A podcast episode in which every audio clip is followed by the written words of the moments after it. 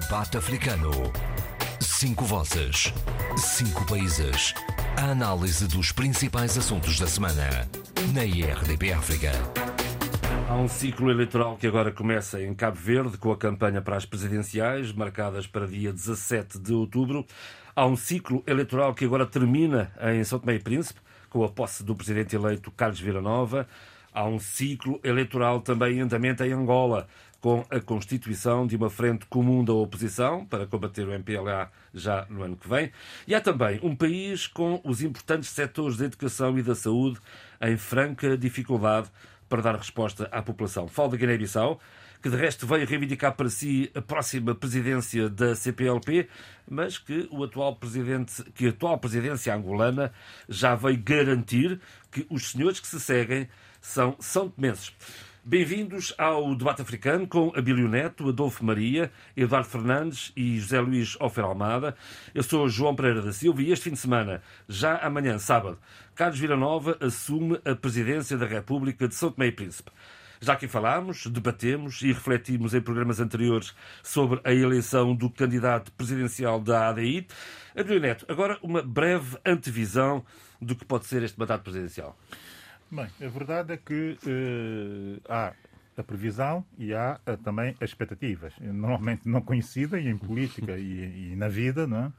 mas uh, a expectativa, as minhas expectativas são que ele venha a ter um mandato tranquilo, um mandato cheio de ponderação e, e muito detalhado para, para fazer pontos numa sociedade que está demasiado dividida e, sobretudo, eh, demasiado pouco inspirada, se quisermos, e nós temos que olhar para a presidência como uma inspiração, e eu acho que o Carlos Villanova consegue ser um presidente que inspira, que inspire tranquilidade, que inspire também uh, o espírito de reflexão coletiva, sim, um espírito de reflexão coletiva e que, uh, sobretudo, dê essa lufada de ar, não propriamente fresco, mas basta só uma lufada de ar, uma ar da gravana, para que o país tenha eh, tempo para refletir. Eh, o que está a faltar a São Tomé e Príncipe é tempo de reflexão, tempo, sobretudo, de autorreflexão. E se nós não tivermos esse tempo, e se alguém não nos der esse tempo, eh, ou permitir que nós tenhamos esse tempo para o fazer, não vamos fazer e vamos continuar a fazer política como temos feito até aqui, um tipo de política na base de estratégias e de politiquice e de factos e tudo a volta uh, disto e nunca há tempo para ninguém pensar projetos sólidos e consistentes para o futuro do país. Eu espero, isso é expectativa, que um, a coisa vá muito nesse sentido, de baixar tensões, de permitir que o país respire, que o ar circule e que eh, nós todos eh, ganhemos consciência do estado em que nós eh, estamos e, sobretudo, do que nós temos feito ao país eh, e à nação. Essas são as, as, as, expectativas. Agora, as previsões. As previsões podem ser o contrário, exatamente o contrário daquilo que eu acabei de dizer. Porquê? Porque desconfio e muito que não pela, pela postura e por aquilo que já promete Carlos Villanova, eh, desconfio que eh, poderá haver uma espécie de desalinhar de uma parte considerável eh, das elites são tomenses com essa proposta ou com esse propósito do Presidente. E se isso acontecer, e já começa a haver sinais de que isso pode mesmo vir a acontecer, eh, teremos um mandato turbulento, muito na base da continuidade eh, da política de estratégias e não política de visão, eh, na continuidade da política eh, não propriamente de pensar e refletir sobre a coesão, mas sim na política de divisão. E aí o mandato será um mandato muito turbulento. E será turbulento porquê? Porque a tentação de quem faz política na base de estratagemas e de estratégias é minar sempre o poder eh, daquilo que eu considero ser eh, adversário. Ou seja, elege alguém como adversário, elege um campo como adversário e, a partir daí, tudo pode efetivamente acontecer.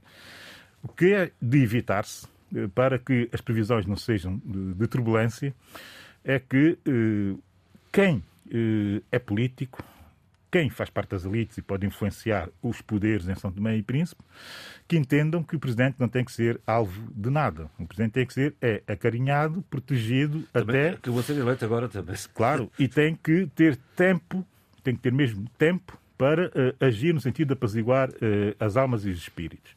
Portanto, a situação é efetivamente esta. Eu não quero entrar em detalhes para não criar já os quadros. Quer-me parecer que ele parte para o mandato com uma boa dose de simpatia uh, interna e externa, sobretudo externa, quer-me parecer. Não, interna também. Ele parte com, com, com uma grande um dose de simpatia, de simpatia, e um bom capital de simpatia interna e externa. Interno não só uh, tem que ver com o, o, o, result, o, resulta, o resultado das eleições, mas mais do que o resultado das eleições é a percepção é a percepção. É visto como um tipo sério, que, não é?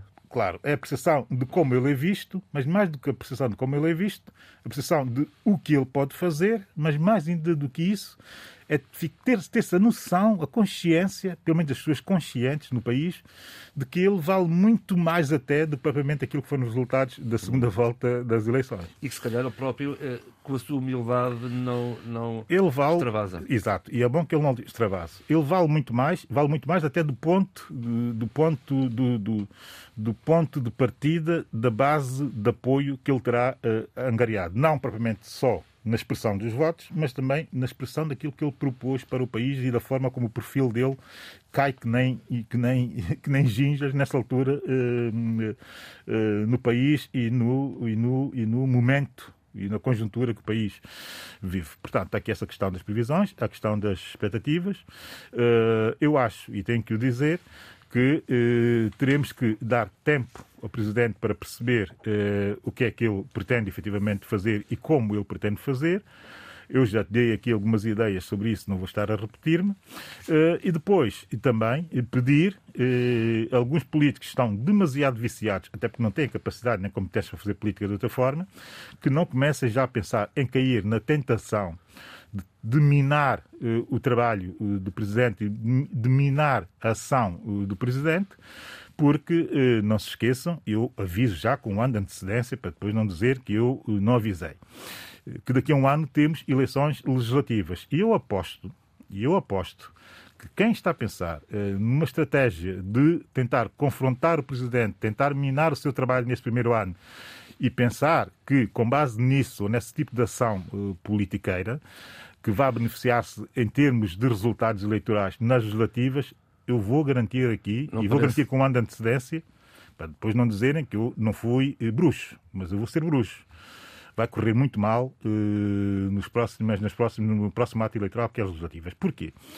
Porque os ciclos uh, eleitorais, isso acontece em todo o mundo, é um clássico os ciclos eleitorais em eh, regimes como o nosso, em sistemas como o nosso, semipresidencialismo, quando uh, as presidenciais uh, acontecem antes das legislativas, o capital ganho pelo presidente, que não sendo independente vem de uma área política específica, é muito mais aproveitado por essa área específica do que propriamente quem está uh, a tentar ganhar poder neste caso, no manter ciclo, o poder. No ciclo, nesse caso, manter o poder, ganhar, quer dizer, reter o poder manter. no ciclo seguinte.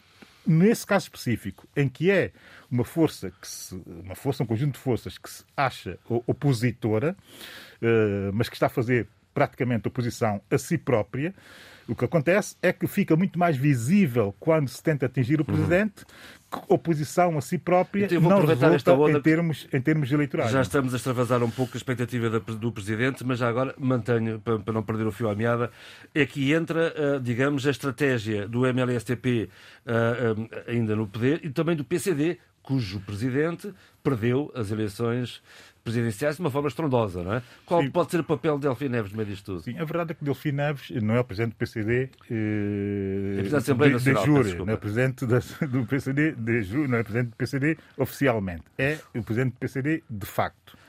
Ah, então não verdade... estaria tão enganado, afinal de contas. Não, não, ah, estás, estás até certo e bastante certo. se queres que, eu, se queres que eu te diga. Se queres que eu te diga.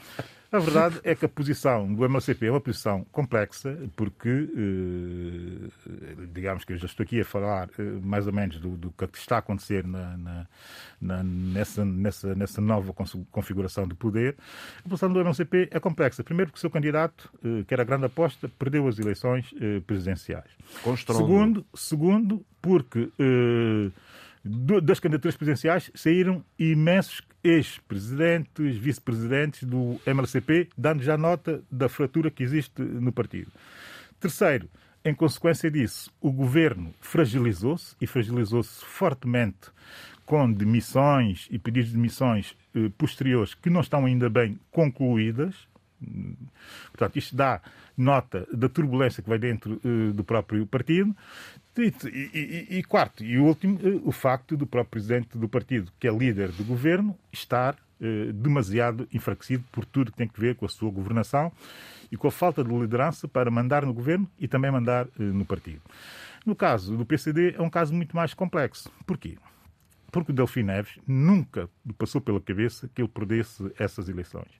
O objetivo era eh, que não houvesse uma candidatura forte e eles consideravam, do ponto de vista estratégico, que a grande candidatura seria de Patrícia Trovada e que, eliminando a candidatura de Patrícia Trovada, que o campo estava aberto para a vitória eh, mais ou menos fácil do Delfim Neves. As coisas correram mal e já não vale a pena estar aqui. Desvalorizaram Carlos Villanova. Por que razão? Desvalorizaram Carlos Villanova e desvalorizaram o facto, sobretudo, do Partido Estruvada não estar em São Tomé e Príncipe, estar longe e disso não ter qualquer peso na política nacional. Verifica-se que não é bem assim e quanto mais tempo se mantém Patrício Estruvada longe, e isso eu posso garantir, porque me parece lógico, pior é para quem está a fazer política no país. Mas isso é difícil de fazer entender as elites são tomenses. Síndrome do é difícil, é, Claro, é difícil fazer entender uma coisa tão simples e tão fácil de observar muito as elites são tomés, eles insistem nesse erro. O caso do PCD e do Delfim Neves é um caso muito curioso.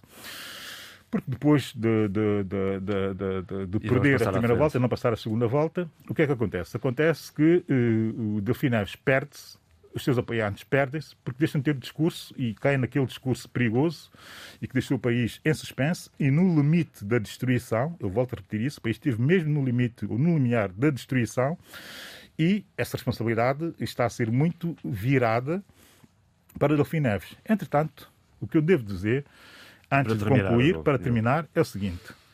Eu não gosto quando se diabolizam pessoas. E não posso gostar, e não posso gostar, e repudio que se diabolize uh, Delfim Neves. Não, não sou daqueles que acho que os políticos devam ser uh, diabolizados para uh, ganhos ou para facilitar a análise não se deve, não se pode diabolizar Delfim Neves nem qualquer outro político.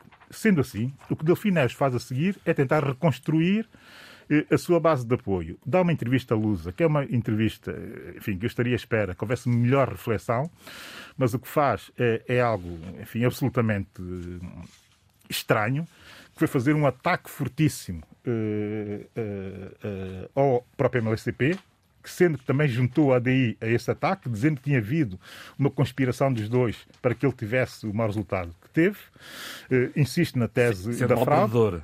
Insiste na tese da fraude, mas faz isso com propósito, que é o propósito de lançar a ideia de que ele pode e deve liderar uma terceira via a esses dois eh, partidos que, enfim, consideram ser o partido da bipolarização, como eles a entendem em São Tomé uh, e Príncipe. Bom, temos portanto, uma novela para seguir. Portanto, Delfim Neves quer aparecer agora uh, como o, o promotor de uma eventual terceira via que seja alternativa Bom, aos dois grandes vamos, partidos vamos do poder. Uma pessoa que perde da forma como perdeu as eleições presidenciais pode ser líder de uma força de alternativa? Não, não pode, em lado ah. nenhum, nunca foi, nem nunca aconteceu e, sobretudo, não acontece para ser poder. E, e, e, toda a gente está à volta de Delfim Neves devia dizê-lo que isto não é assim e que não é assim que funciona. Mas ele tem a noção, e como tem a noção, está a pensar, o diz ele nessa entrevista à Lusa, em refundar o PCD, em alargar a base de apoio, em trazer novos quadros para o partido.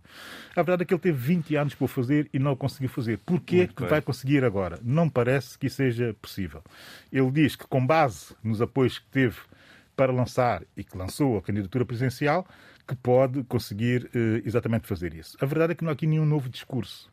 O discurso ainda está muito centrado naquela, naquele risco de unipolarização, que é focar todo o discurso uh, Bem, no, vamos em, frente. no vamos seguir, é? vamos seguir esta novela que parece ser interessante e vamos em frente no programa. Vamos virar agulhas para, para Angola e vamos continuar a falar de eleições, eleições quando vir, neste caso, eh, com, com a constituição desta frente comum da oposição para combater o MPLA. No fundo, isto é a UNITA a congregar à sua volta pequenos partidos. Será isto, Adolfo Maria?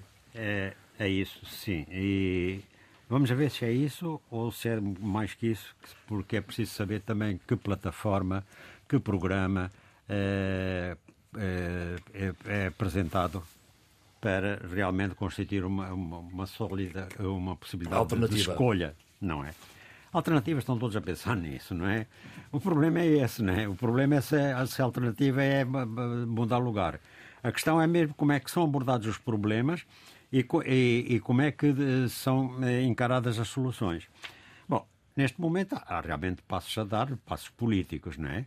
Uh, primeiro, conversa, conversarem entre partidos e, e, depois ver o que, em que é que, os interesses comuns e depois também, que na minha opinião devem ter, estar sempre compaginados com o interesse nacional e, por, e depois eh, chegarem. Essa plataforma, em princípio, é feita na base de, de, princípios programáticos, não é? Bom, o que é que sucede? A, a, Frente Patriótica Unida, é assim que ela se vai chamar, será formalizada no dia 5 de outubro. Hum? E aí também será conhecido o seu líder, eh, quem anunciou isto foi. Será o líder da UNITA, seguramente. Não, não sei. Sim, não sabemos. Agora, quem, quem anunciou. Eh, não sei. Sim, não é público ainda, depende, mas imaginamos. Porque aqui há problemas também com o Constitucional e tudo isso, se aprova ou não aprova. Portanto, Adalberto Costa Júnior, que é o líder da UNITA, foi ele que anunciou isso. Né? Portanto, ela engloba o Bloco Democrático, não é? Uh, e o, para já servir Angola, que não, não, não foi legalizado, mas que, cujo, uh, que uh, é Chivuco que dirige. Uh, diz ao Alberto Costa Júnior que isto foi o culminar de um amplo processo de negociações e temos os documentos fundamentais terminados. Interessava saber. Que documentos são esses, não é? Exatamente. Mas vamos saber, né? Terça-feira saberemos disso. E uh, Alberto, Adalberto Costa Júnior diz que Angola precisa de uma liderança que legitime as instituições e que as credibilize e que não interfira na vida normal do cidadão e dos partidos políticos. Uh, os jornalistas puseram-lhe a pergunta como é que acha que vai encontrar eh, dificuldades no Tribunal Constitucional uh, para a formalização da Frente Patriótica eh, unida. E ele disse: não, eh, eu não, eu penso que não haverá constrangimentos, porque as instituições do país estão sob forte fiscalização. Mas que constrangimentos é que poderia haver, Adolfo, no seu, no seu ponto de vista? É, quer dizer, para já há uma grande eh, discussão sobre a legitimidade de, de Adalberto Costa Júnior ser presidente da UNITA. Foi evocado uhum. o facto de ele, no passado, ter tido a nacionalidade portuguesa, etc. E, e portanto, e por outro lado, Uh, vamos lá ver como é que é, é, realmente essa frente patriótica se apresenta nas eleições, não é? Quer dizer, se, eh, se será admitida como uma espécie de novo partido ou, ou um de, uma aliança pré-eleitoral, sim. É, é, é, preciso conhecer mais os que detalhes. é comum, eh, acordos pré-eleitorais entre os partidos é uma coisa absolutamente comum. Sim, agora depois, e, depois a questão, mas será a UNITA deixa-se diluir dentro dessa sigla? É? Uh, mesmo que o Constitucional aprove. Mas está na cara que a UNITA será sempre o motor dessa, dessa pois, frente comum. Isso está bem, mas para, para, o eleitor, quer dizer, é o galo negro, quer dizer, a UNITA ou não. Uh, mas isso é uma, são coisas. O problema que se põe aqui é o problema como é que os juízes do, do, do Tribunal Constitucional vão encarar. É, é, eu não conheço bem a Constituição, de maneira alguma sou jurista. Uh, mas não há dúvida que o primeiro grande combate vai, vai ser travado a esse nível, não é? Eh, depois virá o combate político. É evidente que uh, há pessoas que já se sentem muito encorajadas e, e por exemplo, Chivuco Vuco uh, endereçou uma palavra de conforto ao MPLA e à sua liderança, dizendo que a mudança é um processo natural, inerente a todos os fenómenos sociais e, portanto, a mudança de regime em Angola hoje representa a vontade dos angolanos. E, portanto, quer dizer, esta palavra de conforto, a mim parece também um bocado de provocação, não é? mas, mas, mas não sei que desconforto, portanto. Não, não sei que desconforto vai causar e que reações desconfortáveis eh, haverá do outro lado. Mas eh, está-se a travar um grande combate político em Angola eh, e há uma, uma franja muito larga de pessoas que estão indecisas, inclusive da área do MPLA. Exatamente, porque o próprio MPLA está meio dividido, que já não é aquela, aquele grande partido que foi outrora. Sim, não é? Ele está dividido em relação à liderança do João Lourenço. E, mas, mas o que é certo é, é, mas depois, mas é evidente que no momento de, do combate, no momento de eleições, essa gente não vai, vai se unir. Porquê? Porque o, o, o, o, o MPLA, chamemos assim, desculpe o termo, é o abono de família. Exatamente. É um abono de família que dá de milhões, não é? Não, não, ou pelo menos dá proteção. Porque, ao fim e ao cabo, toda a vida económica, social e cultural do, do país tem sido monopolizada pelo MPLA. Portanto, inclusive para ser, eh, para ser empresário, se for tiver o cartão do partido, é, é bem mais Ajuda. fácil. Uhum. Bom, portanto, quer dizer, a sociedade civil tem de se emancipar. Mas há uma, uma, muita, muitos intelectuais que, eh, que, mesmo criticando a direção do MPLA, eh, no momento decisivo de eleições, voltavam e agora eh, já não têm relutância de, de, mudar de campo. Pelo menos na aparência, assim é. E, e, e vamos a ver é, o que, o, como é que as coisas vão evoluir, mas está está, digamos, em ebulição, Angola. Oh, já agora, e, e a FNLE desapareceu completamente do mapa, quer dizer, era um partido Sim. histórico que já desapareceu, diluiu, desapareceu, é um, já não conta para nada neste, é um fenómeno, É um fenómeno que devia ser estudado por eh, eh, antropólogos, sociólogos, historiadores, porque eh, ela teve uma influência extraordinária. Atenção, ela nasceu numa base étnica, embora tivesse também hum. urbana. É, portanto, foi feita com imigrados angolanos no Congo, imigrados económicos naquela ocasião. O Congo belga, é, é, o Congo era belga, era colónia, e era bem mais próspero que Angola. E, portanto, muitos angolanos, mas foram sobretudo do norte. E, aliás, quer dizer, o próprio Congo, hoje o Congo Kinshasa, não é? A RDC, uma parte, historicamente, era uma parte do reino Congo de Angola. Bom, de maneira que UPA cresceu numa base. Aliás, o primeiro nome da UPA chamava-se UPNA, União das Populações do Norte de Angola. E depois é que os líderes. Transnacional. E depois os líderes africanos, como no Curum, é que disseram ao Olden Roberto: é melhor. Não, isso aí também é muito regional. E então passou a Nacional União das Populações de Angola. Bom. E, pronto. Mas a verdade é que eh, foi sempre um grande obstáculo que o MPLA encontrou na sua luta de libertação, mas a, a, verdade é que eh, foi absorvendo o MPLA à medida que ia avançando no território, sobretudo depois da independência, foi absorvendo, eh, foi absorvendo, digamos, eh, os representantes da etnia. Aliás, nós quando estávamos na luta, os, os quadros do MPLA, Bakongo, eram muito bons, eram muito bons. E dizer, eram minoritários em relação aos provenientes de, de outras etnias, ou não, ou, ou, ou, e sobretudo em relação aos urbanos, mas tinham bastante qualidade. E, e a verdade é que, por ação deles, ou, ou, pelo facto do, do MPLA realmente ficar dono e senhor da situação uh, no pós-independência, com a ajuda cubana, etc., mas o, afinal tinha ajuda, uh, tinha ajuda americana e, e de mercenários, uh, a verdade é que houve uma absorção das lideranças, isso no MPLA foi muito hábil. Eu lembro que Johnny Pinocchio, que era ministro de Relações Exteriores, ou eh, do FNLA, eh, ainda na luta, uh, acabou por ser também uh, pertencer ao aparelho do MPLA. Uh, e, e esse trabalho foi um trabalho político de muito sucesso.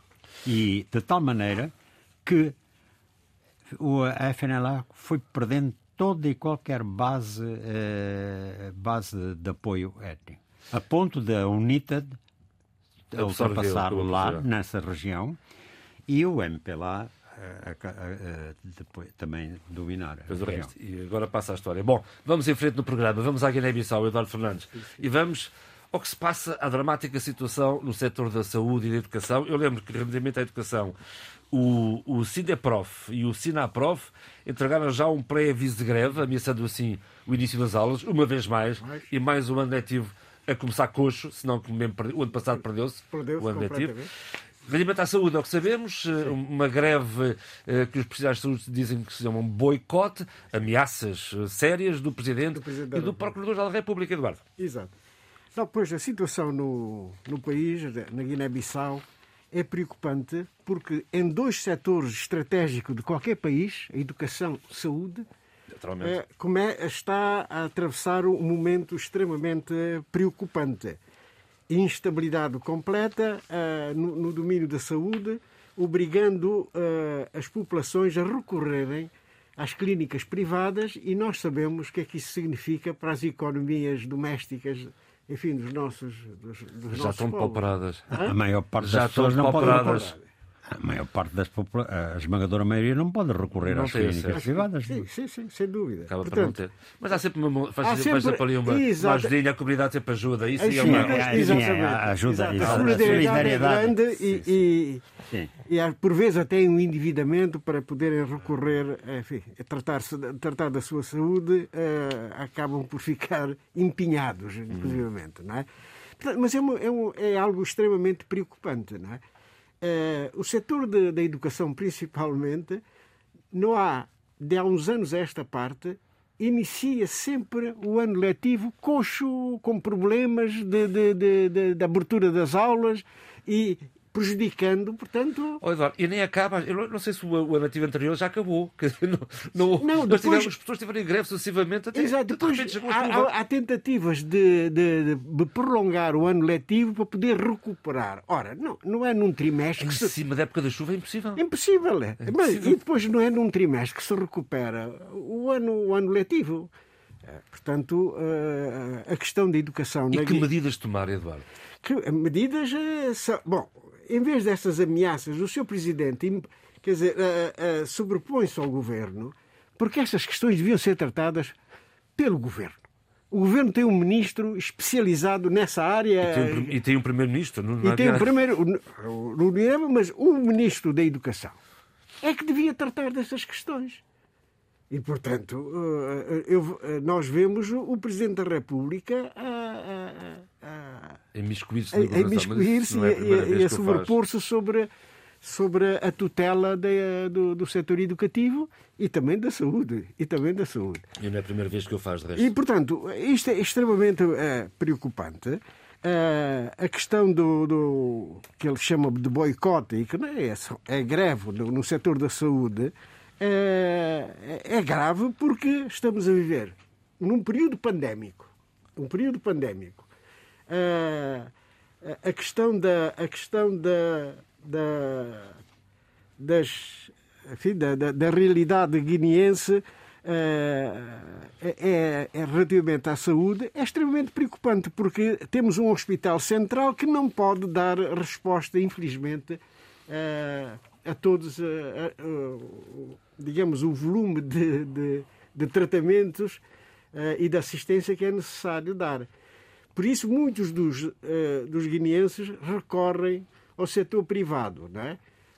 com grande sacrifício do- do- do- do- dos seus rendimentos pessoais. coisa. Portanto, a situação não é, na, na matéria de saúde não é fácil e no, na, em matéria eh, eh, educativa, da educação, é, é sempre a mesma história. Problemas atrás de problemas com o setor, o setor da, da educação, que é o maior empregador na Guiné-Bissau, é o setor educativo. não é? O número de professores é- é- tem um peso no orçamento E o, geral e o universo que, que, que implica tanto professores como estudantes, como Estudantes. apoio, eh, E- funcionários, e- etc. É, É, é é extremamente importante. É extremamente eh, importante e que e, e é o maior peso que nós temos no orçamento geral do Estado é o setor educativo. E, portanto, eh, Uma pergunta. A, a- a população na Guiné cresce ao ritmo, por exemplo, que, que cresce a população em Angola? Angola está a crescer a cerca de 3,1%. 3,1%. Uma coisa enorme. A Guiné é um pouco mais baixo, cerca de 2,1%, 2,2%. E, portanto, ah, o crescimento é, mais, é um pouco mais lento, mas, eh, de qualquer Um maneira, não é, deixa é de muito. É, é- é- é muito mais lento. ser- é muito mais lento, mas que, de- que as pessoas às vezes não, eh, não têm noção da dinâmica demográfica de um crescimento de 2, 2,1. Isso significa que em cada 30 anos duplica a população do, do país.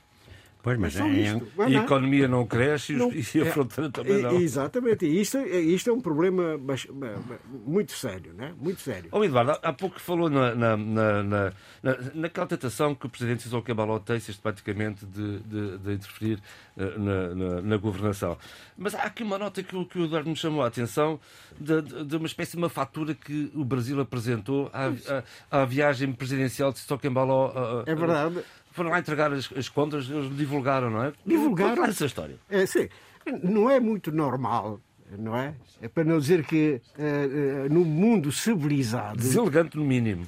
não, não, eh, não, não se apresentam, não, não se divulgam as contas de, de viagem de um presidente ou de um ministro. Eu- o, avião, o avião do brasileiro veio, a Bissau buscar claro, e é- trazer Era da. Força Aérea Brasileira, da Sim, FAB. Estado, sim, da sim. FAB eh, eh, mas os brasileiros não brincaram, puseram. eh, e depois há até um tratamento que não é assim muito correto, né? Eh, o africano. Não é que isto seja, seja um insulto, mas é um presidente da República. Com né? certeza. E foi tratado o africano, não é? A despesa que o, que o dirigente africano, pronto, ele é, ele de facto é da África, não é? Mas não é assim que se, tra- que se trata em termos diplomáticos, não é bem esse, esse o tratamento. Não é? De qualquer maneira, aquilo que a notícia do Folha Press brasileira diz é o seguinte: a, a viagem, a visita do presidente da Guiné-Bissau, o Marão Sissoko Embaló, custou 300 mil reais. Assim, é a primeira vez que eu vejo. Mas foi divulgada pela própria eh, presidência ou por, por- Não, foi divulgado num jornal, num jornal brasileiro. Mas não é fake news? Não, não, não, não, não é fake news. Não. é, não. Quer dizer, é de um departamento oficial? Sim, sim, é, é, Ah. é, é, é dos negócios estrangeiros do Brasil, de relações exteriores do Era Brasil. só isso. A verdade é que é no mínimo estranho. O resto, eh, eh, Bolsonaro tentou aproximar-se Sissoko, dizer que este é o Bolsonaro O da África. da África, pois. E, o que- o que, aliás, o presidente guineense não ficou assim muito confortável Sim, com sim. essa comparação. Eu acho que, eu acho que não. Quer dizer, então, Ele próprio disse que não, que não era. Não, não, era, Sim, não é bem Nem- assim. Nem o Trump ficava é confortável. bem assim. Sim, sim, sim, Nick. Ele trouxe o Bolsonaro da América. né? Sim, Se calhar foi por isso que eles apresentaram a conta. Pois. E, portanto, ah, ah, E a propósito de contas, já agora vamos aqui fazer um pequeno parênteses, porque ah, na semana passada o embaixador da Guiné em, em, em Lisboa ah, chegou-se à frente para se para posi- posicionar a Guiné-Bissau na presidência da CPLP, inclusivamente dizendo que já tinha as contas todas pagas e até as contas do ano que vem.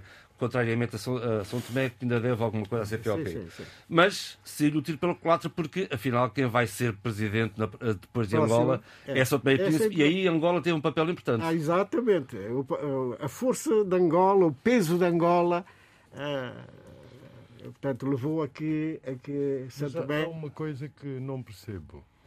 Eh, As presidências rotativas não são por ordem alfabética. Não, esse é o secretário executivo é que aprova a não, alfabética. não é. Não, não são. Não, não é? Não são. Não é? É O secretário executivo, então, sim. então, não, É porque eu não estou a perguntar isso à toa. Normalmente isso é o critério normal, salvo, por exemplo, para certas organizações, como a OUA, por exemplo. Normalmente quem exerce a presidência rotativa é o, é, é- é o país onde se faz a cimeira, né? onde se marca a próxima cimeira. Não, nem, nem sequer isso, porque eh, a cimeira é sempre, é sempre em Addis Abeba, né? Pois, na capital. mas neste caso Mas é no caso-. Não, deixe-me é só secretário acabar. Não, Porque a, confu- a confusão que deu, lembram-se, a confusão que, que deu por causa da presidência rotativa de Portugal e São Tomé e Príncipe. Era por ordem alfabética. E São Tomé achou que Portugal não podia porque tem a sede, lembra-se da polémica, porque tem a sede da CPLP, por isso não podia eh, ser exercer Oh, a presidência rotativa eu- eu aproveito para anunciar- eu aproveito para anunciar, Zé Luís, eu dividiu-se aproveito- e dividiu-se Podemos a esclarecer isso presidência. quando estiver cá o secretário executivo. De resto, eu posso anunciar desde já que uhum. Zacarias da Costa uh, aceitou o convite para estar aqui no debate africano. Estamos a acertar agendas uhum. uh, e, e, será uma boa ocasião para depois colocar essa ah, e é outras hoje. questões. Pensei que fosse hoje, essa e outras questões uh, relativamente à CPLP. Mas, ô Bílio, como é que, como é que vês esta picardiazinha da presidência da CPLP uh, entre a Guiné e São Tomé? Não, não houve picardia entre a Guiné-Bissau e São Tomé e Príncipe. Se calhar houve entre Angola que não deixou entre Angola que não deixou que a Guiné avançasse. Deve ter havido outras picardias e nós limitamos a ser instrumentos de, dessas picardias. De qualquer forma, Uh, o que nós temos que fazer é preparar-nos para estarmos à altura da presidência. Uh, só isso é o que nos cabe uh, fazer a partir do momento em que haja formalização dessa, dessa, dessa escolha. E, e, e, o, e, o que se espera é só, é só e absolutamente isso, que não haja e que não fique qualquer tipo de uh, engulhos uh, entre os países, entre os países membros, não é? Uh, por um processo de escolha, que é um processo de escolha normal dentro daquilo que são os estatutos da comunidade a que nós todos pertencemos. Eu entendo e compreendo bem a pretensão da Guiné-Bissau em querer ter a presidência nessa altura. Seria uma forma, de facto, de valorizar uma, uma, uma, um novo poder, isso é, isso é óbvio, é evidente, eh, mas uh, a verdade é que é um, um novo poder que uh, tem alguns desconfortos uh, dentro da própria comunidade. Não os devia ter, mas tem. Sendo assim, se a maioria aprova essa, essa escolha, o que temos que fazer é, então, simplesmente esquecer qualquer tipo de tensões e avançar para o próximo, o, próximo, o próximo ciclo. Sim, eu, e nada mais do que isso. E aqui, e aqui a diplomacia de São Tomense deve eh, ter um papel uh, preponderante. Não só pensar em como vai fazer a presidência, mas, sobretudo, antes de pensar em como fazer a presidência, uh, tentar baixar o máximo possível a tensão existente entre alguns países membros, nomeadamente entre Angola e a Guiné-Bissau, uhum. nesta, nesta, nesta altura. Nós somos um país pequeno, eu continuo a dizer isso, insisto muito nisso, e às vezes não temos bem a noção do que podemos fazer. Uh, aqui é uma questão de falta de confiança uh, em nós próprios e também alguma falta de autoestima coletiva que não nos permite ser uh, protagonistas em momentos desses. E pode ser protagonistas sem se falar muito e sem tentar repetir palavras que comentadores ou analistas como nós fazemos aqui nestes programas, nós não, não temos poder, sem fazer esse tipo de imitação ou de macaqueação, se quisermos, pode-se intervir e obter resultados com sucesso fazendo diplomacia eh, digamos que tranquila uh, e discreta, e uh, intervir no sentido, e eu insisto isso, de, antes ainda de assumir a presidência, de baixar a tensão entre dois países membros, que são dois países irmãos. Já agora eu recordo o motivo da tensão, que foi a saída da forma que foi, que foi da missão especial de Angola da Guiné-Bissau, a forma como saiu e como, eu, eu, eu como Angola foi tratada. Eu, eu recordo que as relações de Angola com eh, com o poder da Guiné-Bissau já estão deterioradas há, há muito tempo, quando Angola eh, foi obrigada a retirar a força, de, digamos, de, de, a sua força militar, o, o, que faziam formação na Guiné-Bissau. e, há, e há realmente um afrontamento. o presidente guineense não, não suporta que o, o, o MPLA, que, que, o governo angolano apoia o PIGC. Ele também, assintosamente, eh, mostrou que estava do lado de Domingos Timões Pereira. E, eh, há, eh, e, e, não há dúvida nenhuma, há aquela estratégia da Guiné-Bissau de realmente eh, dar projeção ao seu poder interno através da CPLP e, da parte de Angola, há, digamos, uh, uma outra estratégia. De um lado, contrariar isso, mas, sobretudo, ter alguém que, e, e, e Tomé tem bastante dependência de Angola, ter alguém que possa continuar a sua estratégia dentro da CPLP.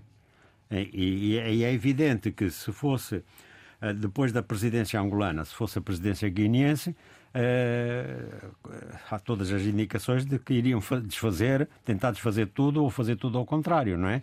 Eh, quer dizer, não é assim que se faz, mas nunca se sabe, até porque os sentimentos pessoais são grandes. E, e, e Angola, a, a, presidência angolana eh, assegurou realmente uh, que terá continuidade a política que ela incitar na CPLP. Muito bem, vamos uh, uh, em frente neste, neste programa. Vamos uh, a, a, a Cabo Verde, às eleições presidenciais que, que arrancaram justamente esta semana, quinta-feira, foi o dia 1 da campanha eleitoral. Zé Luís, vamos, temos uns 10 minutinhos no máximo para falar dos candidatos que, que concorrem ao Palácio do Platô. Exatamente. E vou começar pelos candidatos que me parecem especiais. Vamos começar por Gilson Alves. Gilson Alves, eu vi, vi a sua prestação no debate. Uh, no debate. Portanto, é um, é um indivíduo com uma grande capacidade de expressão, parece dominar muito bem os conceitos e saber e sabe exatamente o que quer. O que quer é instaurar um regime de presidencialista de homem forte. Mas ele tem como referências não só a Milka Cabral, que ele diz que é um cabo-verdiano uh, especial, portanto, que pode haver cabo-verdianos especiais e que podem exercer poder, soft power, no, no, no, no, no mundo, por um lado. Uh, por outro lado, ele uh, tem também como referência Vladimir Putin, Fidel Castro, e fica implícito que uma das referências dele, portanto, é o Hugo Chávez. Não o Maduro necessariamente, mas Hugo Chávez. Ele diz, portanto, que, que o poder executivo tem que ser um poder eficaz, célere eh, na, na, tomada de medidas e que o sistema atual não concede eh, poderes suficientes ao Presidente da República, que é um poder amolecido e que viu-se, por exemplo, durante a, a pandemia. Nesse sentido, eu posso classificá-lo, sem dúvida nenhuma, como pelas referências dele. Repare que ele, por exemplo, não faz referência a De Gaulle, que foi o homem forte da França, que ele podia citar como exemplo, que instaurou a Quinta República uh, Francesa. Eu podia classificá-lo como um populista, um populista de esquerda. Populista porque a referência dele é sempre o povo, o povo, é a referência dele, é exercício de poder direto quando elege o Presidente da República.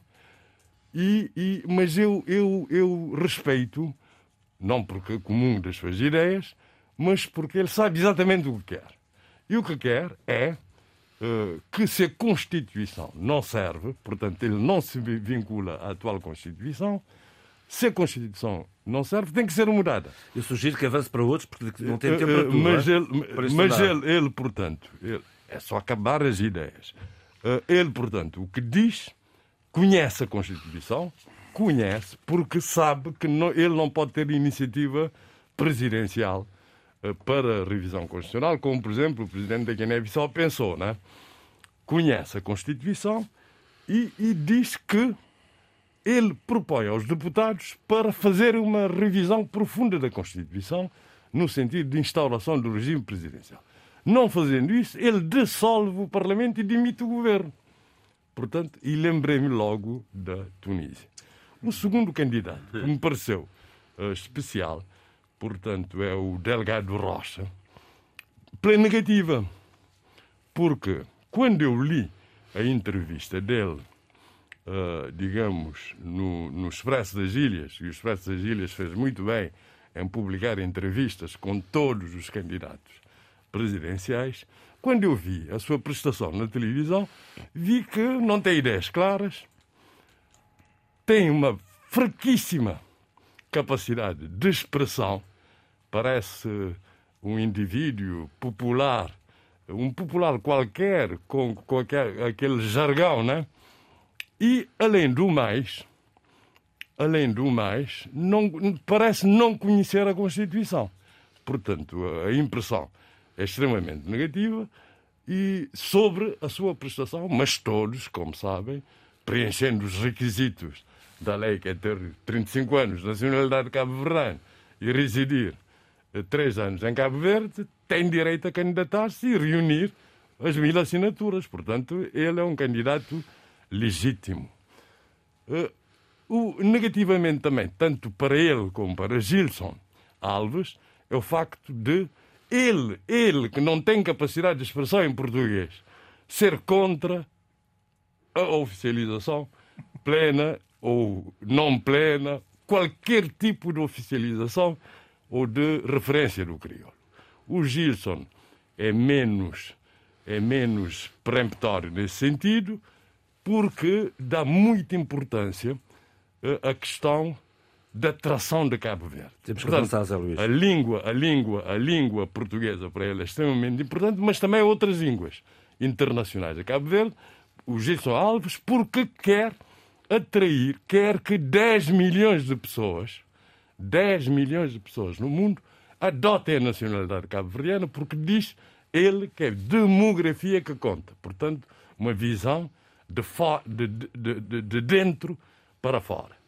Um terceiro candidato que me pareceu especialíssimo é Casimiro de Brito. A vantagem da participação de Casimiro de Brito neste debate é que ele explica a Constituição. Tem um é jurista.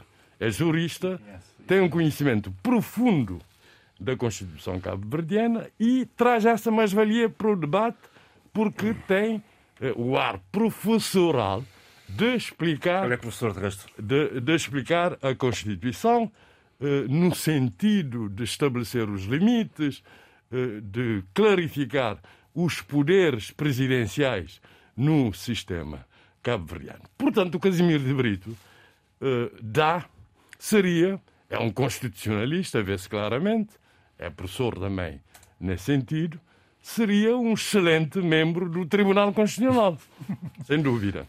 Né? Porque ele, e ele usa isso contra os outros candidatos. Porque, primeiro, não conhecem a Constituição muito bem, segundo, porque são partidarizados. E chegar ao topo do, do governo, ele refere-se especialmente a Carlos Veiga e, e a Zé Maria Neves. Obviamente que é uma vantagem, ele quer isso como vantagem. O facto de conhecer a Constituição e de não ser apoiado pelos partidos. Mas eu creio que em Cabo Verde, uh, o Cabo Verdeano tem a visão de que a presidência da República, a maior parte tem sido a prática até agora, é o culminar de uma carreira política. Portanto, que o Casimiro não tem sequer. O Presidente da República seria um, um sénior da política cabo-verdiana com um acumular de experiência, de bom senso e de traquejo político. Isso digo eu. Muito bem, vamos avançar, Zé Luís. Uh, isso digo eu. Portanto, o Hélio Santos também é um jurista, é um jurista, uh, conhece bem os poderes presidenciais, uh, pelo que diz, tem, portanto, prioridades que são a segurança, a proteção dos mais vulneráveis, nessa linha, portanto, que também é constitucional, porque nós temos um, constitucionalmente temos um, um Estado de Direito democrático e social, mas ele também vem, usa esse mesmo argumento, que os outros estão desgastados, os do, ele uh, menciona explicitamente uh, Carlos Veiga e Maria Neves, que já estão, que já deram tudo o que tinham para dar para a política cabo-verdiana, que dividiram os partidos, isso também diz o Casimiro de Pina, portanto não tem capacidade de unir os cabo-verdianos como o Presidente da República deve ser, símbolo da unidade nacional. E estabelece prioridades e acha que o facto de, de não ter sido, de não ser apoiado por partidos políticos, é a vantagem dele. Eu devo, eu, para ser intelectualmente honesto, e é essa a minha, essa a minha função como comentador. Dois minutos. Como comentador, é dizer que, se posso dizer que o Gilson Alves e o Delgado Rocha não, nunca tiveram experiência partidária, nesse sentido, seriam candidatos impolutos do ponto de vista da, da, da, da sua partidarização ou suprapartidarização, não posso dizer isso nem do Hélio Sanches nem no Casimiro de Brito. O Hélio Santos foi militante do MPD desde o início, protagonizou, protagonizou a dissidência que levou à fundação do Partido da Renovação Democrática, depois voltou para o MPD e o último cargo que exerceu é de deputado nacional do MPD, alinhado com as votações do MPD. Até pouco tempo, até as eleições legislativas do ano passado.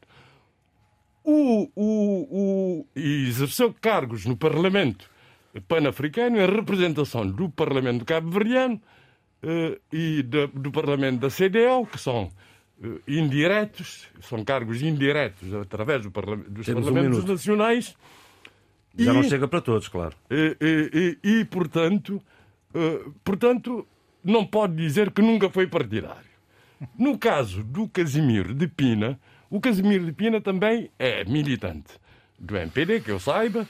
Depois, candidatou-se várias vezes a vários cargos, por exemplo, a eleições autárquicas nos mosteiros, o seu conselho, só que perdeu sempre as eleições. Portanto, o que eu posso dizer é que a diferença entre esses dois candidatos uh, vinculados uh, do ponto de vista partidário ao MPD em relação a Carlos Veiga e Zé Maria Neves é que nunca chegaram ao topo, ao topo, a liderança dos respectivos partidos e dos respectivos Sim, senhor. governos. E sobre Carlos Veiga e José Maria Neves Não. uh, falaremos de Na seguir, próxima- na porque próxima. infelizmente Exatamente, começámos exatamente. este, este tema do debate mais tarde e sabemos porquê. www.rtp.pt barra RDP África é por aqui que pode continuar a seguir o debate africano em podcast. Vamos ainda falar da visita de João Lourenço a, a- a Espanha. Vamos também continuar este debate sobre o perfil dos candidatos eh, de, de Cabo Verde e ainda vamos à Guiné-Bissau eh, para falar da campanha do Caju. Vamos então aos principais eh, candidatos, eh, Carlos Veiga e José Maria Neves. Portanto, Carlos Veiga e, e Zé Maria Neves são nitidamente eh, os candidatos favoritos. Eu não quero, Com certeza. eh, não quero, portanto, estabelecer eh, nada favoritismos no sentido de opinião pessoal minha. Eu estou a falar da- que são os dois, são os dois eu, favoritos, eu, como é eu eu- eu estou a falar da experiência que se, que se tem da- das eleições presidenciais em Cabo Verde. E a experiência diz que candidatos sem apoio partidário não têm nenhuma chance em Cabo Verde. Tanto mais que os candidatos sem apoio eh, partidário não é como, por exemplo, nos Estados Unidos ou em certos países em que milionários ou bilionários se candidatam e têm meios financeiros que podem pôr à disposição da campanha. Em Cabo Verde, Cabo Verde é um país pobre e, portanto, os candidatos independentes normalmente não têm meios, mas também têm vantagens financeiras quando se candidatam. Porque por cada voto, cada voto, sem limite de um mínimo que o Tribunal Ao havia na lei. Portugal. Em Portugal é preciso atingir o mínimo para Havia- a havia- subvenção. exatamente, eh, exatamente por isso é que eu estou a dizer isso. Enquanto que na lei anterior havia um mínimo de 5%, o Tribunal Constitucional Cabo-Verdiano considera que, que essa norma é inconstitucional, portanto não vigora. Quer dizer que cada candidato ganha para si, para, para si, porque é posterior, para compensar as despesas da campanha, digamos assim, 750 escudos cabo-verdianos, portanto 7 euros e meio, por cada voto. Por exemplo, Joaquim Monteiro. Joaquim Monteiro, que, se- que- que- que está a candidatar-se pela terceira vez. Sempre, vai lá No- sempre, não faz nada, mas pronto. Eh, terceira vez, e nem PSD, sequer, é e nem PSD. sequer eh, apareceu participa em debate. debates. Nem. Não participa em nada. Vejam só. Ele, Uma pouca vergonha, desculpe. ele, ele, ele, no- na, na primeira candidatura, em 2011, teve 2, tal por cento de votos. 2 mil e tal eh, votos. Na segunda candidatura, em 2016, né, teve 4 mil e tal votos. 4 mil e tal 7 euros e votos. meio cada um, está a ver. Dá, dá mais de 2 mil contos, muito mais de 2 mil contos cabo-verdianos. Portanto, há também, creio eu, esse interesse. Agora, falando dos dois quem candidatos quem interessa, vamos embora. eh, favoritos, já se sabe que Zé Maria Neves é apoiado pelo PICV, mas por um PICV não dividido, porque aqueles dissidentes internos que nas legislativas não participaram na campanha, não votaram, abstiveram-se e contribuíram para o resultado, para a derrota do PICB, desde sempre, desde antes das legislativas, disseram claramente que iam participar ativamente na campanha do Zé Maria Neves, por razões que posso depois explicar. Portanto, é um PICB não dividido. Isso, portanto, dá muita chance eh, a- a- a- ao Zé Maria Neves. E o, e o Carlos Veiga é apoiado pelo MPD, obviamente. Devo dizer que, que eh, havia outros candidatos, por exemplo, o Hélio Santos, como sabe, foi o primeiro à pré-candidato justamente. à frente, mas o nome dele nem sequer foi, a, foi a votação eh, na, na, na direção nacional do MPD e na Comissão Política. Isso é importante, porque quando Jorge Carlos Fonseca se candidatou, e ele também, na altura, Não pediu licença a ninguém. eh, não pediu licença a ninguém, mas quando o voto, quando foi submetido o nome dele de, eh, na direção nacional do MPD, também foi submetido o nome de Amílcar Spencer Lopes. Mas ele ganhou na direção nacional. Portanto, há, essa eh, diferença. Sem Que surpresa, pode, aliás, é? que pode ter influência numa eventual segunda volta. O sentido de voto de Délio Santos, não sei. Bom, eh, eh, e, e o Carlos Veiga é também, surpreendentemente, apoiado pela, pela UCID.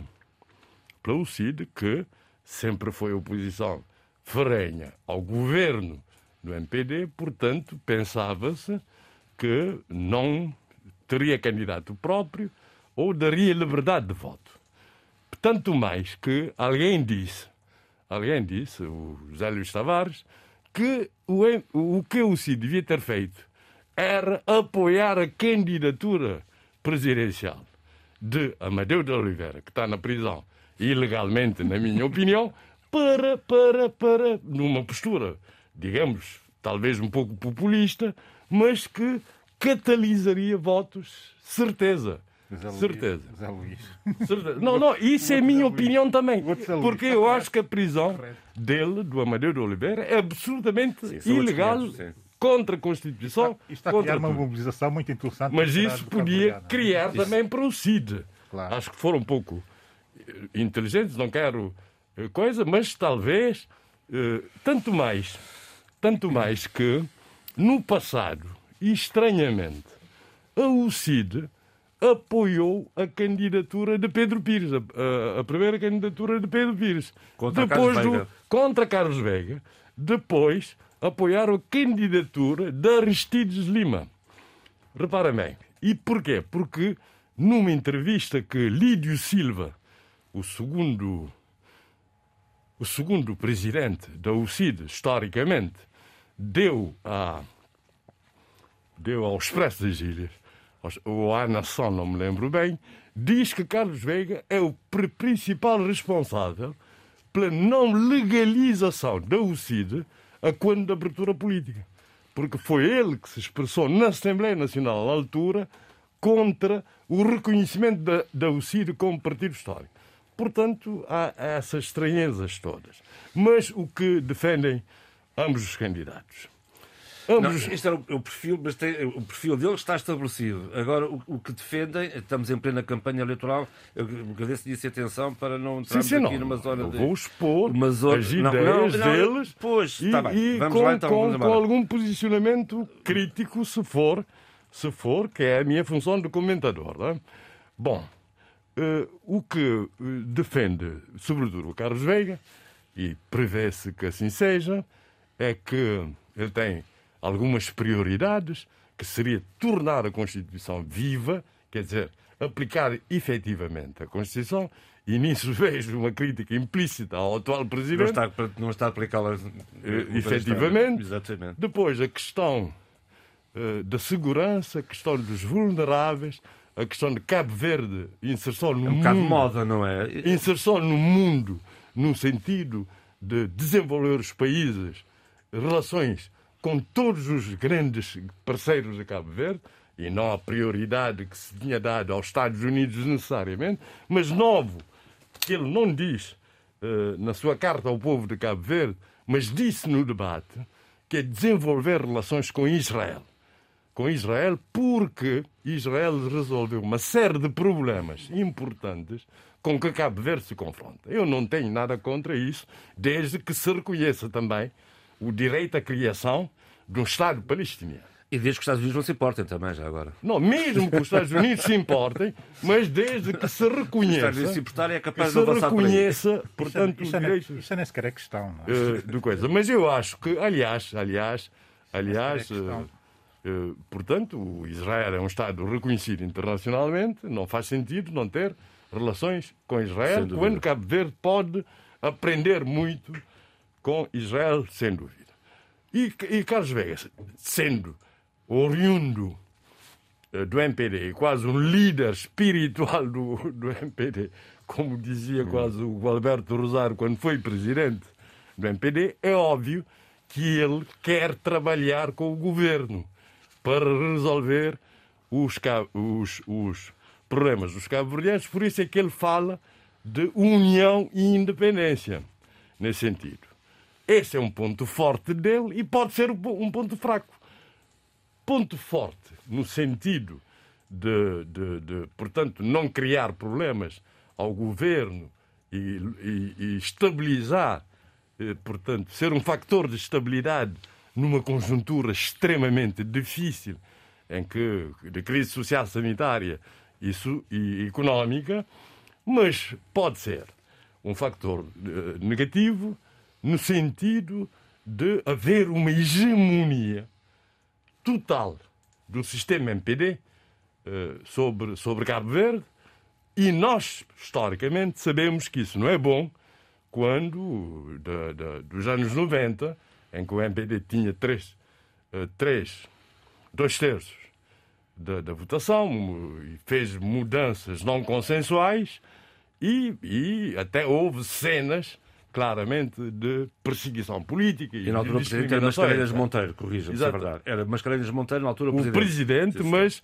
um presidente muito discreto, Sim.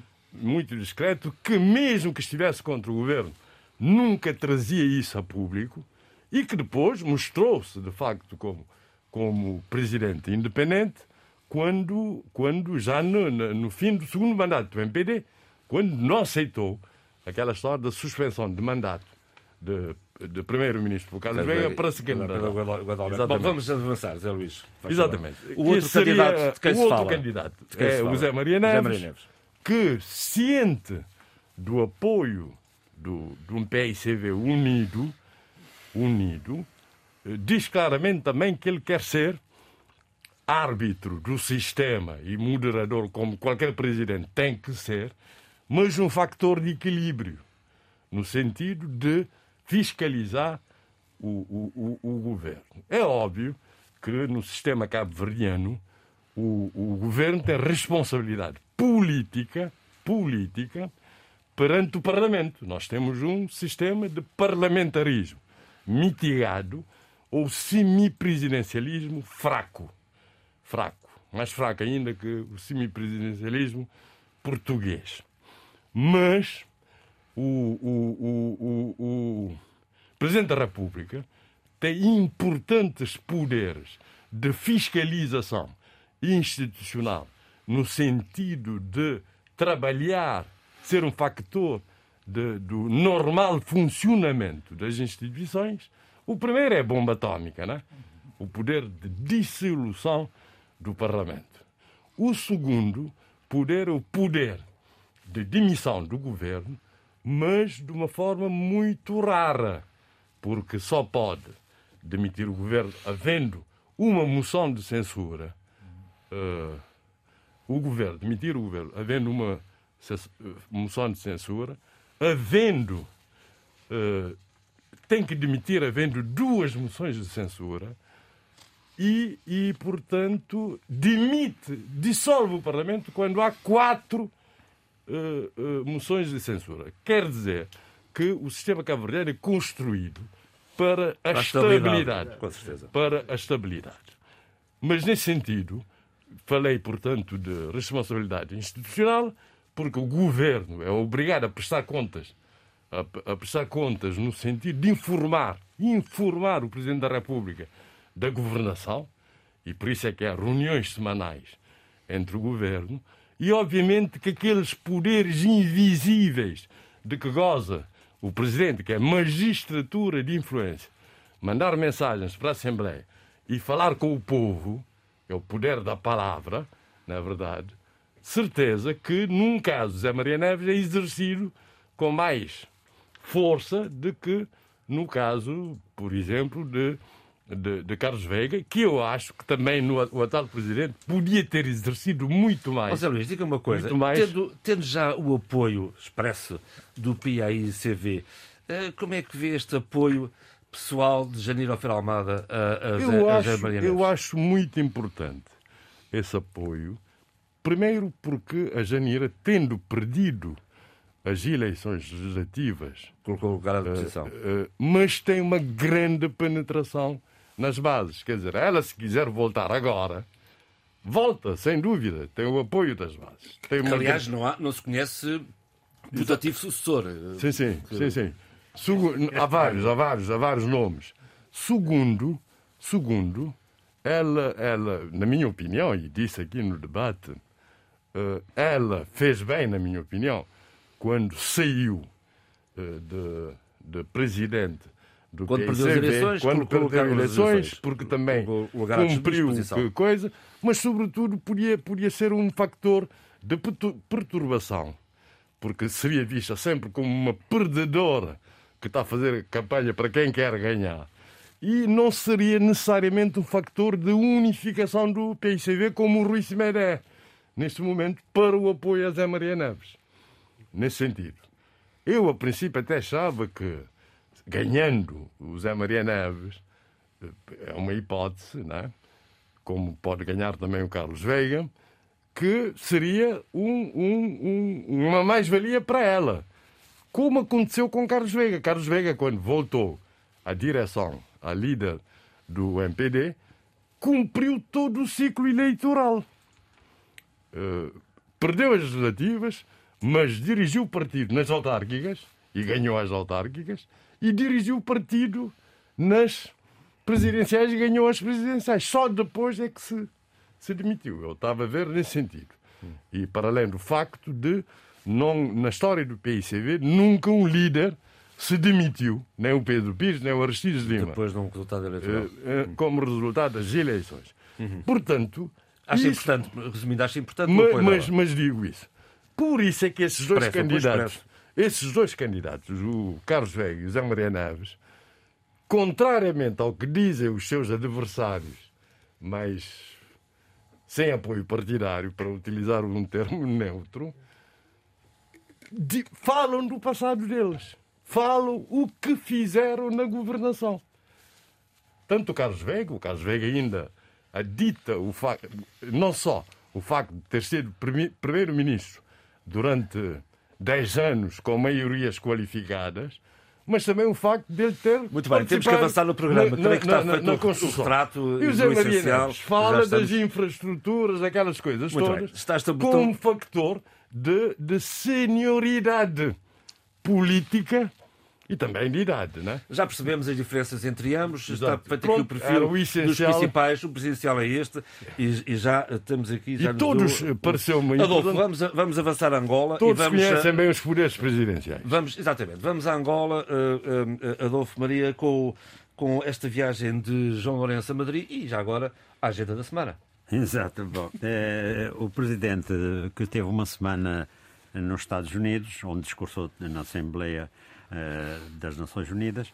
Ele passou por Madrid e na terça-feira foi recebido pelo, pelo, rei de Espanha.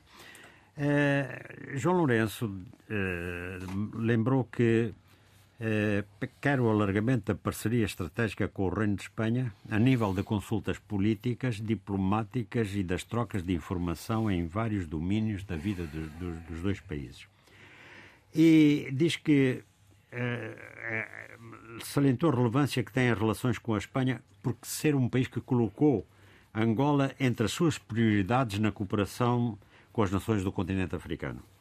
E, e disse mais que lembrou que Pedro Sanches eh, tinha estado há cinco meses em Luanda e cinco meses depois ele passa por Madrid para eh, falar sobre a cooperação.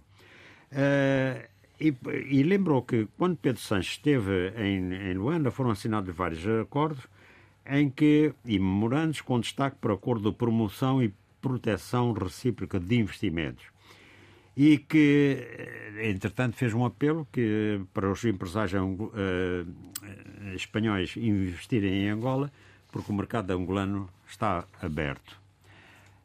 Nestas coisas também, já que estamos em investimentos e desinvestimentos, o general Dino uh, embolsou 390 milhões de dólares porque vendeu as ações uh, que tinha na Puma Energy. a, a Trafigura, que eh, que tem, controla a Puma Energy, eh, pagou ao jornal angolano aposentado 390 milhões por ações, porque ele diminuiu a sua participação de 15% para 5%. Isto é notícia do Financial Times e a transação foi feita em junho do ano passado. É, está enquadrada no esforço da Trafigura para reestruturar seus negócios em Angola. O que é certo é que eh, no, no, consulado de, de, José Eduardo Santos, uh, Dino, que foi conselheiro militar do ex-presidente, ele aí uh, estabeleceu parcerias com a Cocha Holdings LC, e, o antes, a Cochan Holdings DLC de Dino, de, do General Dino, ajudaram a Trafigura a dominar a oferta dos produtos petrolíferos em Angola. Eh, gerando lucros que eh, apoiaram a transformação do grupo suíço, eh, que era de um comerciante de sucata, para um, um gigante global de commodities. Bom, e, e, já que estamos a falar também do negócio, Angola não consegue produzir a cota de petróleo autorizado pela OPEP. E porquê? Porque falta de investimentos e problemas de manutenção. É um estudo da agência de Reuters. E, e o que é que sucede? Que a produção de campos petrolíferos angolanos tem estado em queda. E a exploração de novos campos de petróleo tem sido insuficiente para compensar essa queda. E assim, o petróleo que não está a ser extraído vale centenas de milhões de dólares. Reparem uma coisa, ao preço de atual de 80 dólares o barril, Angola está a perder mais de 11 milhões de dólares por dia. Ou seja, no fim do ano, 4 mil milhões de dólares por estas razões. Falta primeiro, primeiro por novo planeamento para uh, uh, novas explorações e, o que é mais grave, os, os, a extração petrolífera sofre por, por, falta de por problemas de manutenção. Eu queria chamar agora a atenção para um problema gravíssimo que assola Angola já desde há três anos, que é a seca. Uhum. A seca no sul de Angola já dura há três anos e, é, e, e portanto, atingiu particularmente a província do Cunene, depois alastrou naquela zona às províncias circunvizinhas do Huilo, eh, da, da e do Cubango, e depois a umas mais distantes, como Benguela e Namibe. Afetou mais de 2 milhões de pessoas, ocasionando a morte de gado e a fome. As populações do sudoeste angolano estão a viver terríveis momentos de privações e de fome. Né? E a seca faz também sentir-se nas províncias agora do Ambo e do Bié. E se ela persistir, reparem o que é de grave, é, afetará gravemente o maior sistema hidrográfico angolano, porque do Planalto Central irradiam os, os maiores rios. E, é, por exemplo, o, Kwan, o Kwanza, o Kwango, o Kassai, o Cunene, o Cuito e o Quando, é, entre outros. E ficará o que é que, que isso vai suceder? Vai ficar em perigo a utilidade das barragens construídas no Kwanza, por exemplo, e, e no Cunene. E ficará em perigo o abastecimento de água às populações, nomeadamente a Luanda. E também um imenso desastre ecológico poderá atingir o famoso delta do, do, do Okavango. E vocês sabem que o delta do Okavango, que é, é, é no Botsuana, é, o maior canalizador de água é a bacia do Quando Cubango. E é o maior delta do mundo. Né? E, em, e ali encontrou uma placa tectónica, quer dizer, o rio correu para, em vez de correr para o mar, correram para o interior do continente. E, portanto, nessa placa tectónica do deserto do Calari, em território do Botsuana, a água que atinge o delta é evaporada e transpira, quer dizer, desaparece. E não chega a, nenhum mar, né? fica ali, né? E a cada ano, aproximadamente 11 quilómetros de, de, de, hum, cúbicos de água eh, passam na, nessa região. E o que é que sucede? Eh, em África só há mais dois deltas. É, assim, o, o do sul no, no, no do, do, Rio Nilo e o delta interior do Níger no, no, Mali. Bom, eu, eu quero salientar que a seca na metade sul de Angola é grave para a economia do país. Isto é evidente. E basta tomar contornos de catástrofe eh, já no Namibe, na Huila e no Cubango, onde o gado eh, onde cresce o grosso de refugiados da, da fome, não é? E não se vislumbra o fim da catástrofe. Muito bem, é o, é o problema uh, do ambiente e do clima que tanto tem uh, sido falado nas Nações Unidas. uh, Eduardo, vamos, vamos, vamos à Guiné e à campanha do Caju, por exemplo, foi afetada pelas alterações climáticas esta campanha? Poderá ter alguns efeitos sobre a produção cajueira de 2021. Mas aquilo que é mais preocupante relativamente à castanha de caju é, é a enorme dependência do país desta monocultura. Não é de agora, não é? é não é de agora e, e foi pena, foi pena uh, que não se tenha, que o governo não tenha tomado medidas para uh, uh, evitar a monocultura os sucessivos governos. Agora seja feita sim. justiça, porque isto é um problema sim, sim, que já tem anos e anos. Sim, sim, mas uh, houve ciclos. Vamos lá ver. Antes da castanha de caju era o ciclo da mancarra, amendoim. Ui, onde é que isso sim, Não, sim, não, os anos 80, 90. Pois, pois, pois. pois, pois. Mas, quer dizer... mas nos anos 2000 já era o caju. Foi já, quando eu vivia sim, lá. Foi. foi quando eu vivia e, lá. E, e de repente mudou-se a agulha do, do setor uh, do, do amendoim é? das originosas. Monocultura para outra monocultura. Monocultura. Sim. E praticamente deixou-se produzir o amendoim, portanto, a, a mancarra, que é só, é só para consumo interno.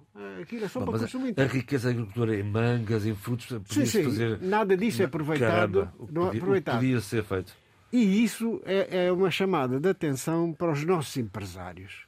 O empresário não pode ser apenas o comerciante que compra por 10 e vende por. Ah, isso por é o empresário de contentor, não é? Sim, sim. Bem conhecido então, como empresário de contentor. Temos de ter, de facto, empresários que eh, aproveitem eh, as grandes potencialidades que a Guiné-Bissau tem, nomeadamente neste setor que a Guiné-Bissau é o quinto maior produtor mundial da castanha de caju.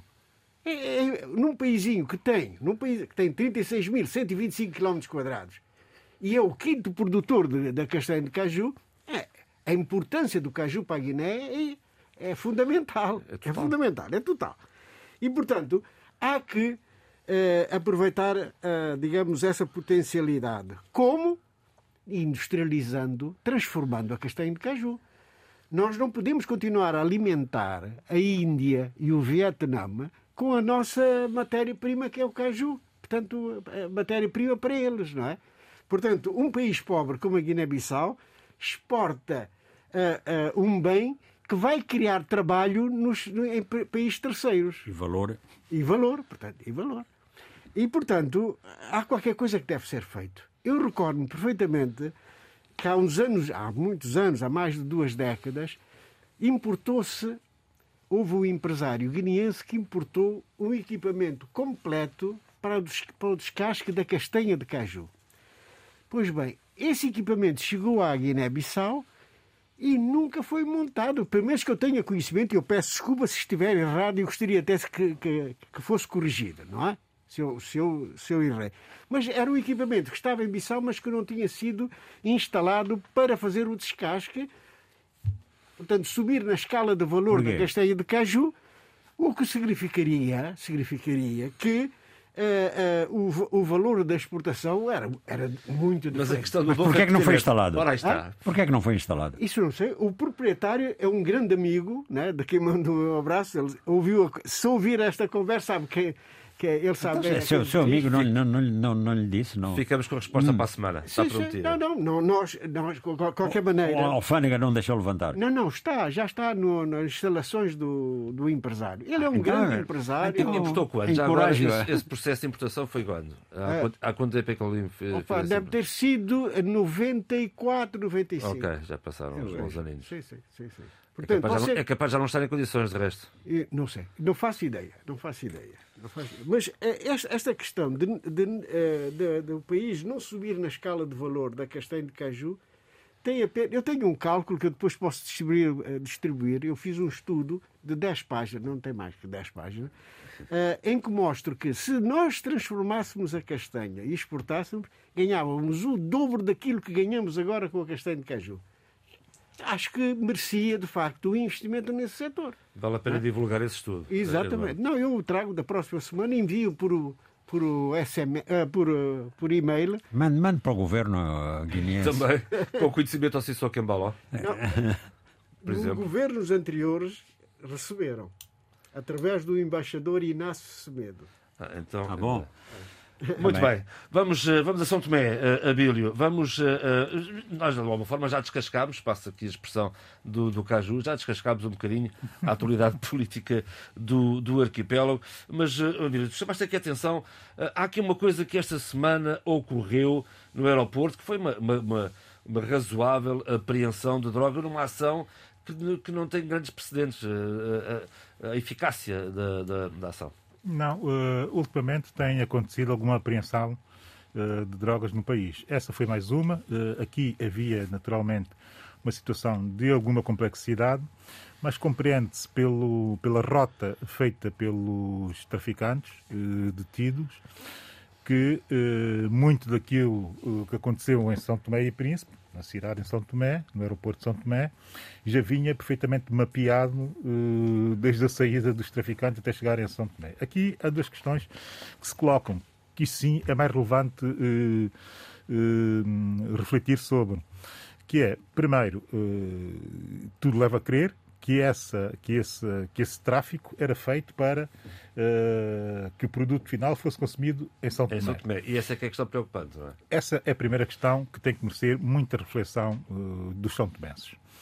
É E porque, já agora, desculpa, a cocaína não é para todos, não é uma droga barata. é cara.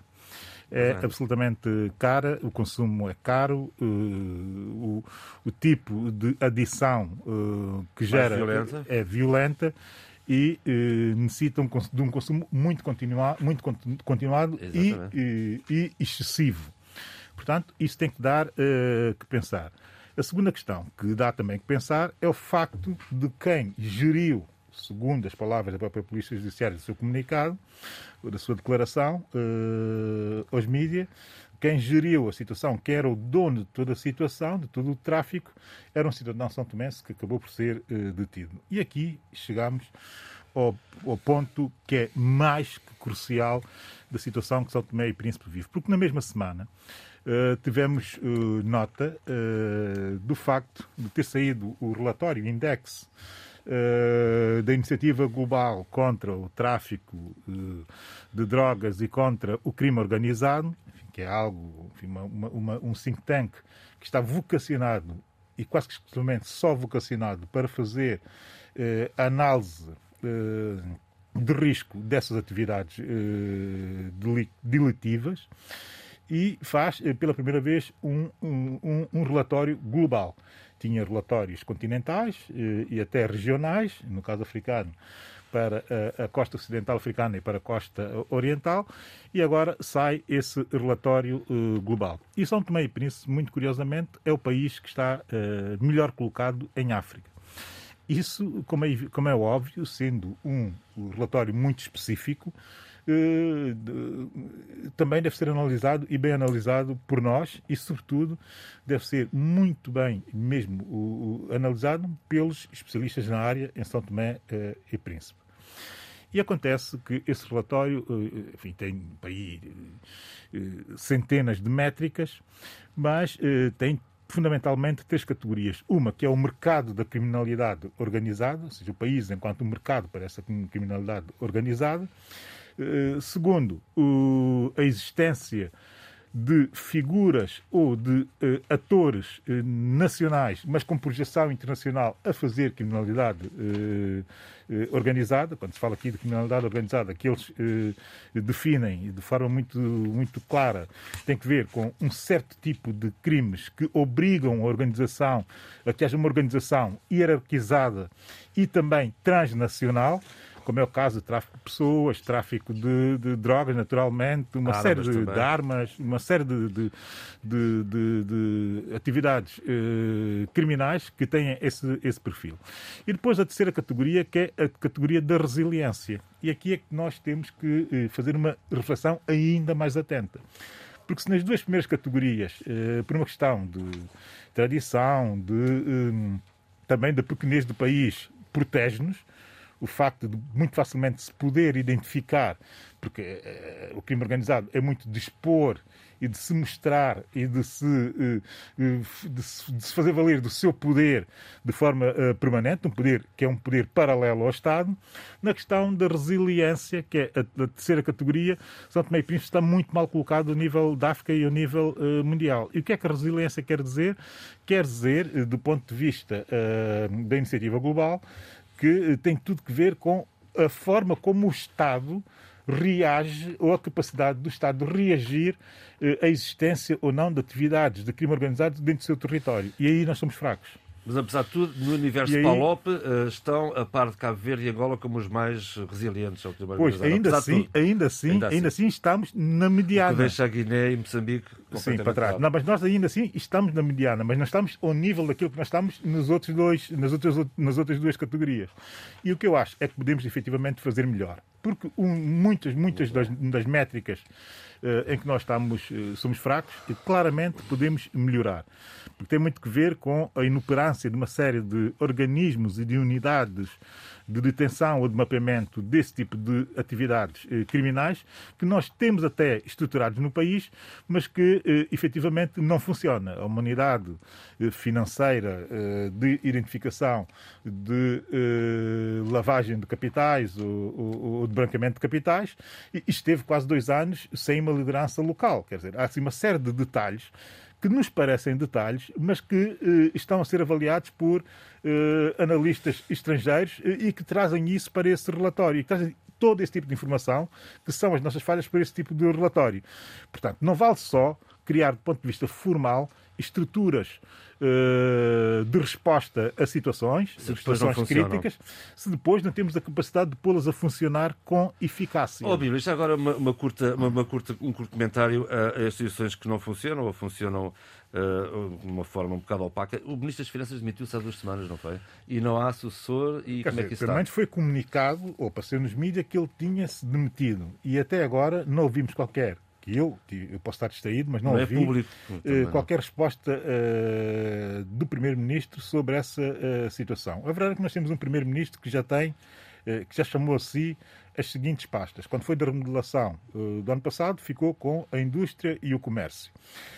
quando foi da demissão uh, do ministro uh, da Ordem Interna, ficou também com a Ordem Interna, a Defesa e não sei quantos. Está a acumular isto. E agora pode ter que acumular também o Ministério uh, das Finanças e da Economia Azul. Bem, eu acho que tudo tem limites e que um pouco de sensatez e de bom senso já nos pode levar a ter que pensar que algumas coisas, eh, eh, julgo eu, nós ainda somos capazes de fazer eh, relativamente bem e, e como pessoas normais. Nessa situação do Ministro das Finanças, eu até quero especular para ser otimista, que talvez ainda não tenha havido qualquer tipo de resposta por parte do governo, porque se está à espera eh, que o novo Presidente da República uh, tome posse para depois sim fazer todo o processo, Até porque que é o processo necessário. já tinha dito que estava à espera que da posse justamente para renovar, sim, para sim, remodelar sim, sim. o Esperemos que a coisa seja assim e, e, e eu estou otimista que pelo menos isto nós sejamos capazes de fazer com alguma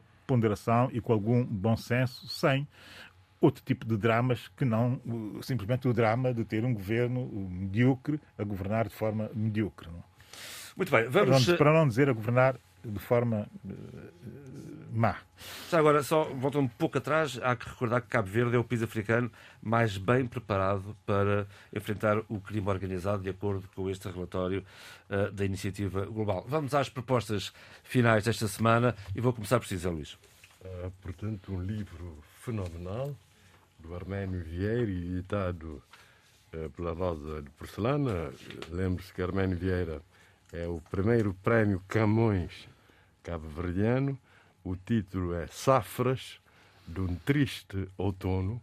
Arménio, que antes do prémio Camões escreveu pouco, Opa, o prémio Escrevi Camões... no telemóvel, ouviu-a escrever Exato. no telemóvel. O, o prémio Camões teve um efeito impressionante na criatividade dele, porque ele publicou eh, agora a maior parte dos livros depois do prémio Camões e agora vem com esse volume de 400 e tal, não? eh, 412 páginas, safras de um triste outono. E lá ele estava, estava lá e estava sempre, eu lembro que cruzava sempre com ele no poeta. Ah, no poeta não, cá em cima no platô não é nada Sofia, no café Sofia, Sofia, Café caramba. Resposta para esta semana. Não, não. Vamos ao Eduardo. Olha, eu recomendo vivamente um livro de Laurentino Gomes. Aliás, ele é um autor eh, que publica muito, muito sobre história, particularmente. E o livro que eu trago é 1822, que é, eh, portanto, eh, dá uma, uma, uma, arrabancada bastante grande, não é? no, toda a gente conhece, que é o Dom João VI, não é? que era um, um incapacitado até certo ponto. E, e, e o livro Isso é que eu digo. Bom. Abílio. Eh, a verdade é que esta semana, já há quase 10 dias, eh, soubemos que o poema eh, da Conceição Lima, o Insularidades, do, do Outro da Casa, cuja que a sua tradução Ah, foi premiada. Insularidades. foi- Ah, foi Insularidades, obrigado. Foi premiada por uma revista de especialidade, uma revista americana, como uma das melhores traduções, porque são, foi em, em, em co- O poema é o fenomenal. poema a é, é Florência fenomenal. É, é é- fenomenal. Eh, essa nota. E, e antecipar que na próxima semana vou fazer análise do, do momento político, da conjuntura política no país, com base na minha sugestão, que é o livro do Sami Michael, que é eh, um escritor, eh, tradutor, eh, também contista israelita, portanto, um judeu Mizrahi, um judeu do Oriente, Mizrahi quer dizer Oriente, nascido, um ferrenho defensor de Bagdá como sua cidade, quando os judeus podiam dizer que Bagdá era uma cidade cosmopolita e eles lá podiam viver, eles, os, os muçulmanos, os cristãos e os outros todos, bastante antes disso. Irão, e, e do Irão eh, também teve que fugir, exatamente por ser comunista, também teve que fugir para Israel para poder viver em liberdade. Isto é muito interessante de ver esse percurso eh, para conseguir a liberdade, enfim, num país como, como Israel, um comunista. Em Israel, optou por viver num bairro árabe, escrever opinião para, eh, só para, exclusivamente para jornais árabes e traduzir só autores eh, árabes. Eh, portanto, é um personagem tremendamente interessante e o romance que agora foi traduzido pela Elsinor, eu a ter traz- o seu país eh, na Palestina e com o nome da Palestina. O Abílio traz-nos propostas muito cosmopolitas porque a música. Agora vou a outro judeu, que tem uma história também muito interessante, que é o Larry Harlow, que é um pianista judeu eh, de Nova York, do Brooklyn, que nunca tinha ouvido eh, música latina na vida dele, mas que quando ia para a Escola Superior de Música, onde estudava, que passava por um bairro, pelo Bronx, eh, O que vamos ouvir? Uh, uh, imensos. Uh, e, e quase todos. Ele fez 250 produções só para a Fania Records que- e produziu o célebre espetáculo da Fania, da Orquestra Fania, uh, no Zaire, em 74, esse, eh, que é um álbum verdadeiramente excepcional. Faleceu a coisa do mês Larry Ar- Harlow. Uh, vamos ouvir Abram Passo, que é eh, uma música do seu álbum de 1971, portanto já com uns bons 50 anos, com a Orquestra Harlow. Apoio técnico de Diogo Axel, eu sou João Pereira da Silva. Fiquem bem.